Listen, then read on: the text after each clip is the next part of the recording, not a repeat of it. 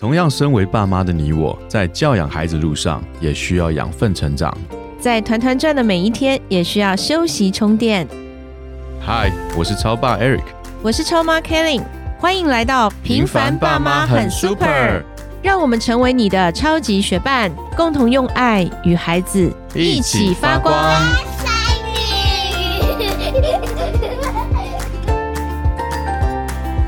Hello，各位听众朋友，大家好，我是王立忠，欢迎收听《赖不下课》，每天一集不下课，别人休息你上进，累积你的复利成长。各位听众们，你有发现现在英文教育越来越重要？还记得呢？我跟我老婆在帮孩子去挑幼儿园啊，要选哪一间幼儿园？哎，哪一种幼儿园会特别吸引我们？就是什么双语教学啦，特别加强英文的啦。哎，说实在，这种我们就会特别的觉得，哎，孩子放在那边好像学的特别多。所以后来呢，我们就把孩子放到哎，他比较着重英文教育这一块。但老实话啦，我跟我老婆其实也都不是英文科班出身，我们是国文系啊，我们是国文系大学同学认识的。但是我们仍然希望我们的孩子呢，英文一定要比我们好啊。虽然这个门槛要比我们好，门槛这个很低啦。好，但现在的父母啊，都对于英文教育是特别特别特别重视的。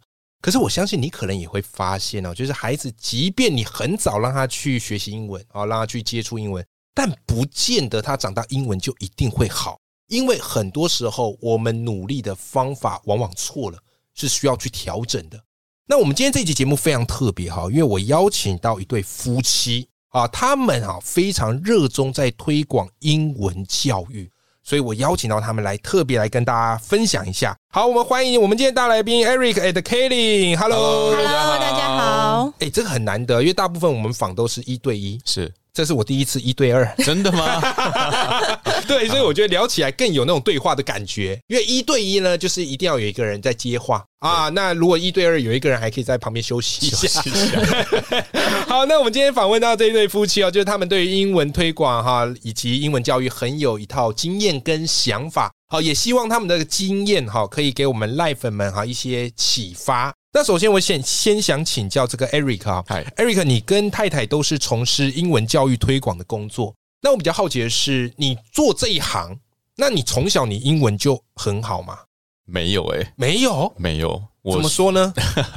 啊，我这个角色可能很多人都有这样的。曾经认识过这样子的朋友，或自己也是。我自己本身是个小留学生，对。可是我并不是从小就出去的，是我是大约到高中的时间，嗯，然后因为在国内升学遇到升学的压力，我母亲看这个状况不行，嗯，这孩子待在台湾以后就完蛋了，嗯，所以在那个时候想尽一切办法把我带出国。哦，然后我是出国以后。才开始密切的接触到英文，所以你是高中才出国？对，高中才出国啊。那也就是说，你是出国之后，你才发现英文慢慢慢慢有起来，稍微有点累积吧。因为坦白说，我在台湾的时候，我的英文成绩从来没有及格过。真的？啊？你觉得难处在哪？就是你自己在学习英文，有点，因为我有点 shock 的，有点丢脸。其实，对，其实难处是我感觉英文就好像是一个我必须要学的学科，它像历史地理一样。嗯嗯嗯。然后呢？我真的对它没兴趣，嗯嗯，我感觉不到这个东西对我来说有什么用处。对，因为那个时候不喜欢学习，所以我其他科目也表现的很普通了。对，这是一个很正常的状况，就是你不可能只烂一科嘛。它通常是一个连锁效应。对对对对对。OK，那你后来发现你的英文好像有开窍了，慢慢进步了，你觉得关键的那个诀窍在哪里？我认真的说，我回去回想当时的状况。我即使出国，我在纽西兰待了十年。嗯嗯嗯，我即使待了十年，我发觉我真正英文有比较实质意义上，我感觉我真正可以去掌握运用英文，是在我最后一两年的时间。嗯，也就是在我大学毕业之后，嗯进入职场工作的那一两年，在我在读书求学的阶段，我都感觉我的英文其实只是在。累积我当时所学习知识部分上的语言是，而那部分的语言并没有办法帮助我真正去运用它。嗯，我只是了解它，我如何让这个东西在我的提交功课上、写报告上，在拿取分数上，对，去让我自己去让这科可以去通过。而且，其实为了考试，其实很多时候那英文都蛮着重文法。我还好，因为我是理科生，所以我当时大部分的成绩是数学啊，呃，统计或者是 science 这部分的这些科目。所以说，其实文法，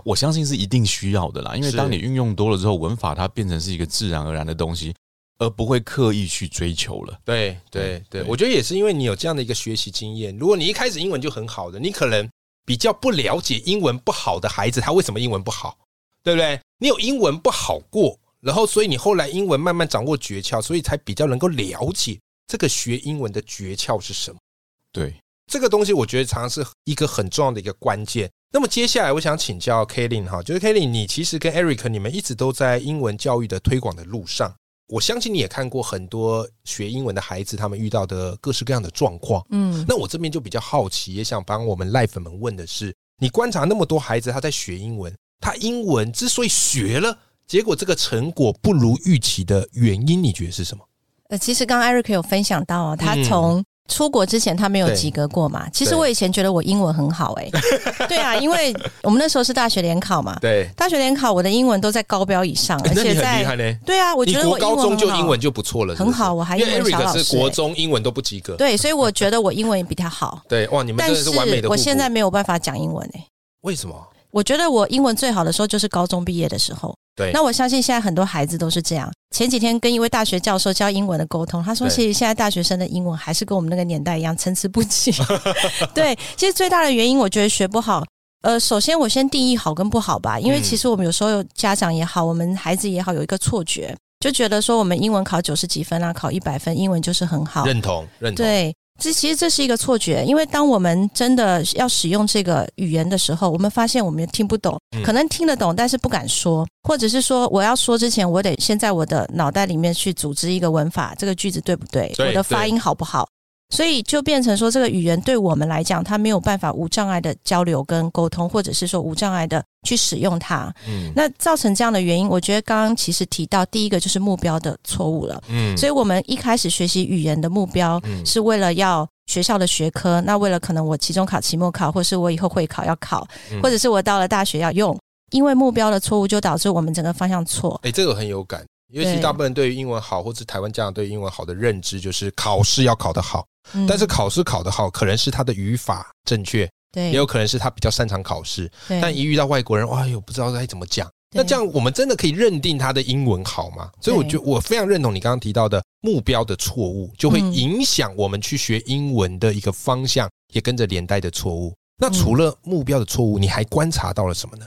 其实还有一个就是环境的问题，嗯，呃，因为我们在中文的环境里面，所以其实输入量是不够。所谓输入量，就包含了听，对，那包含了说，对，那甚至是阅读。其实现在我们也重视双语阅读嘛，但是在家庭里面，你要实现双语阅读还是有一些困难。就你怎么帮孩子选书，或者是爸爸妈妈英文不好，哎，我发音也不标准，我也无法去纠正孩子的发音。对，所以这样的一个。输入量的不够，我们依靠就是学校的教材啊，或者是说可能孩子有补习，嗯，或者是说我们有双语幼儿园，嗯，但是一旦毕业之后，你幼儿园毕业，你进入到小学，其实你的输入量就是不够，因为语言它其实是一种技能，诶，是，就像我们刚刚讲目标错误，它变成学科的话，那这样的输入不够，所以导致我们语言就无法去掌握，所以那还有第三个，其实我觉得还有一个很关键，就是孩子一开始接触语言，它不有趣，它就是教材。对，然后课本为了让我学习这个文法或知识点，对，老师给了我十个单字背下来。我曾经遇到一个孩子，嗯，他其他学科都还可以，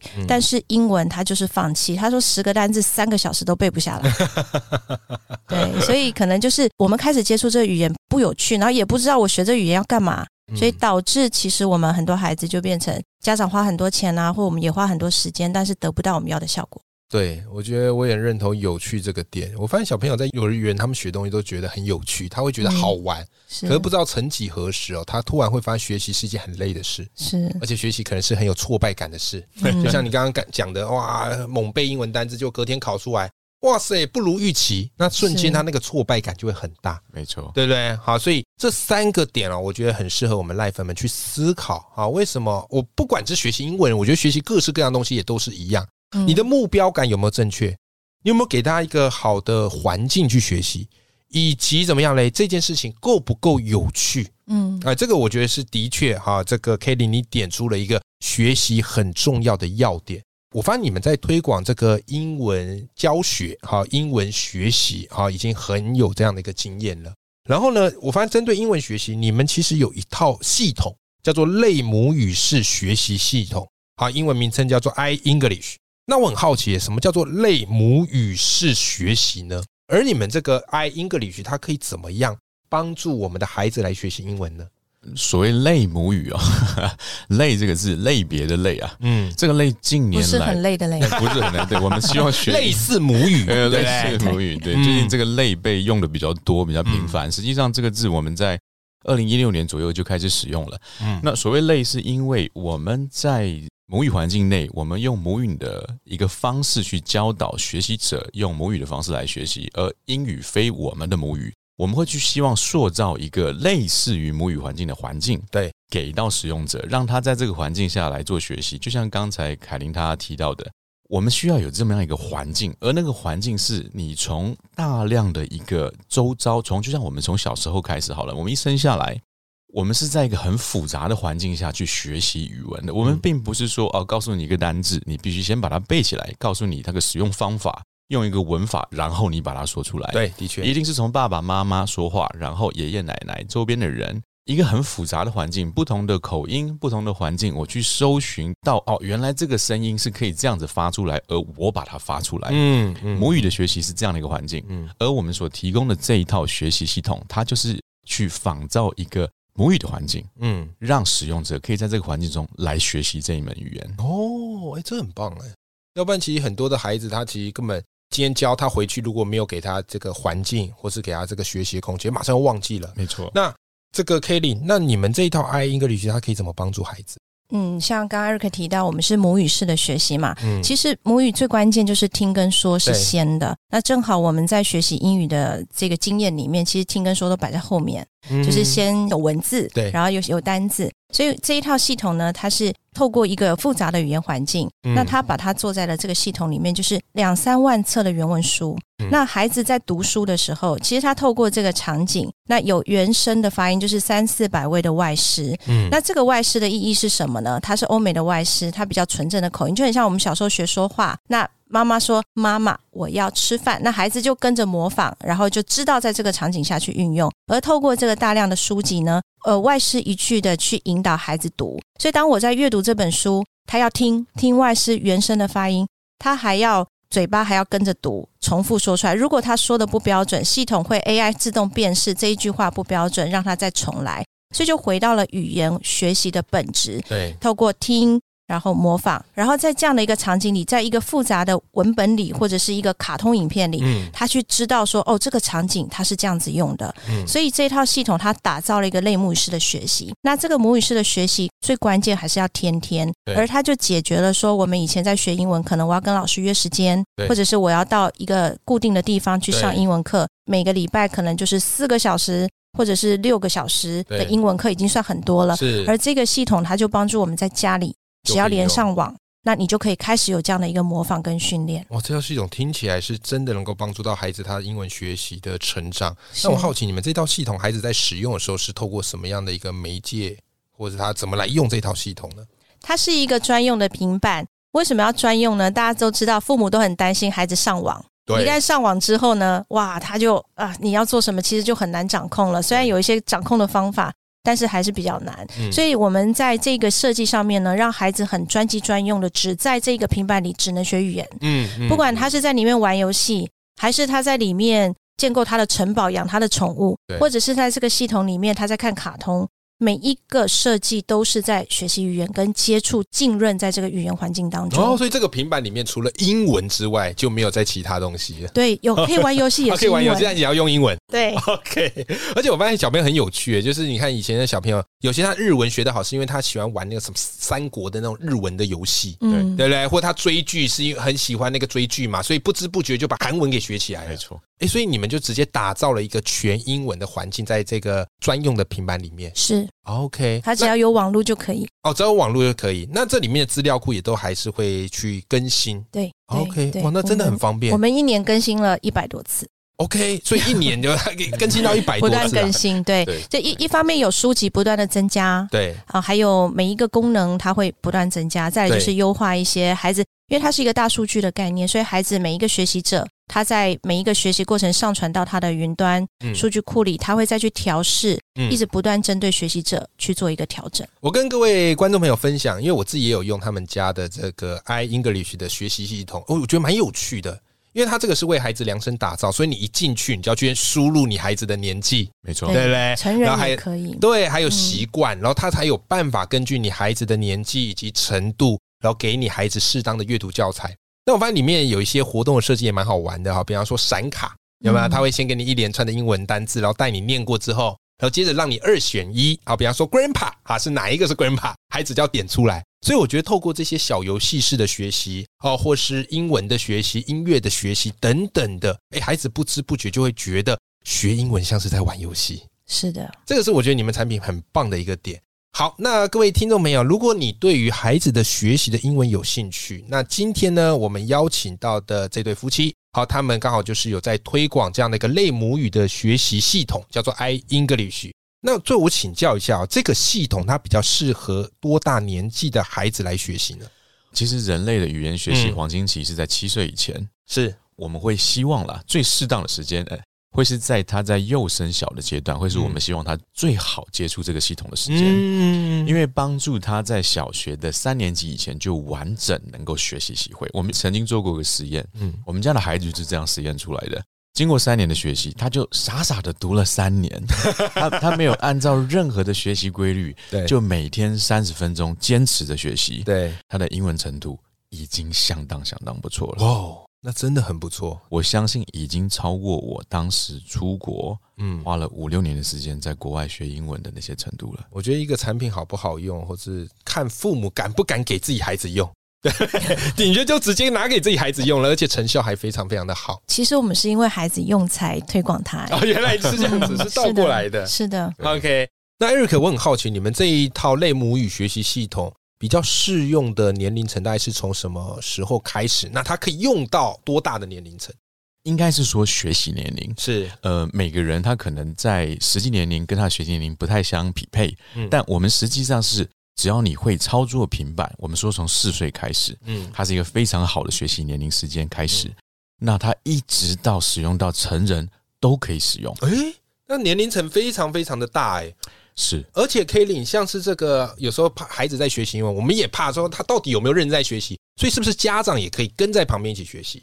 我们原来想说啊，这套系统推广给小孩，让孩子他们在学习上面就是很快的有一些进步。对，那因为这个进步太快了，嗯，呃，所以很多家长已经开始投入跟孩子一起在使用这套系统。其实我们原来的本意没有说，对，哎，往成人的方向，因为成人你说要每天坚持学习哦，真的要有很大的。决心了，是。可是孩子不一样，他们一旦有家长的一个决心，那孩子很容易就往前。所以这一套系统，其实孩子语言的黄金时期，就是说孩子他小时候听力好，模仿能力好，那他从小。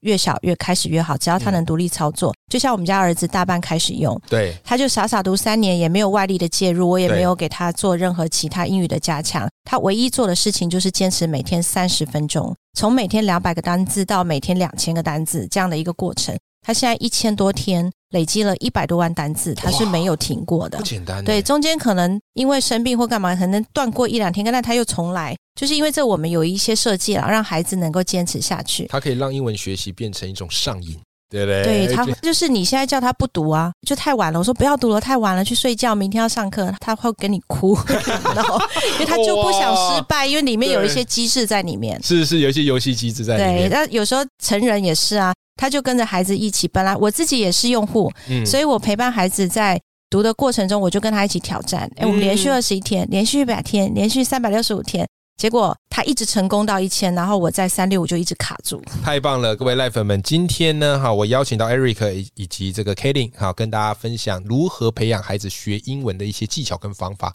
就是要有目标，而且要够有趣，最重要的是要坚持下去。他们其实在推广一套我觉得很棒的一个英文学习系统，叫做 i English。那如果你对这套系统有兴趣的话呢，我也会把这套系统的连接放在我们的节目的资讯栏里面。好，有兴趣的话，你就欢迎大家参考看看。今天非常谢谢 Eric 跟 Kelly 来到我们的节目，谢谢你。好，那我们跟听众朋友说拜拜，拜拜。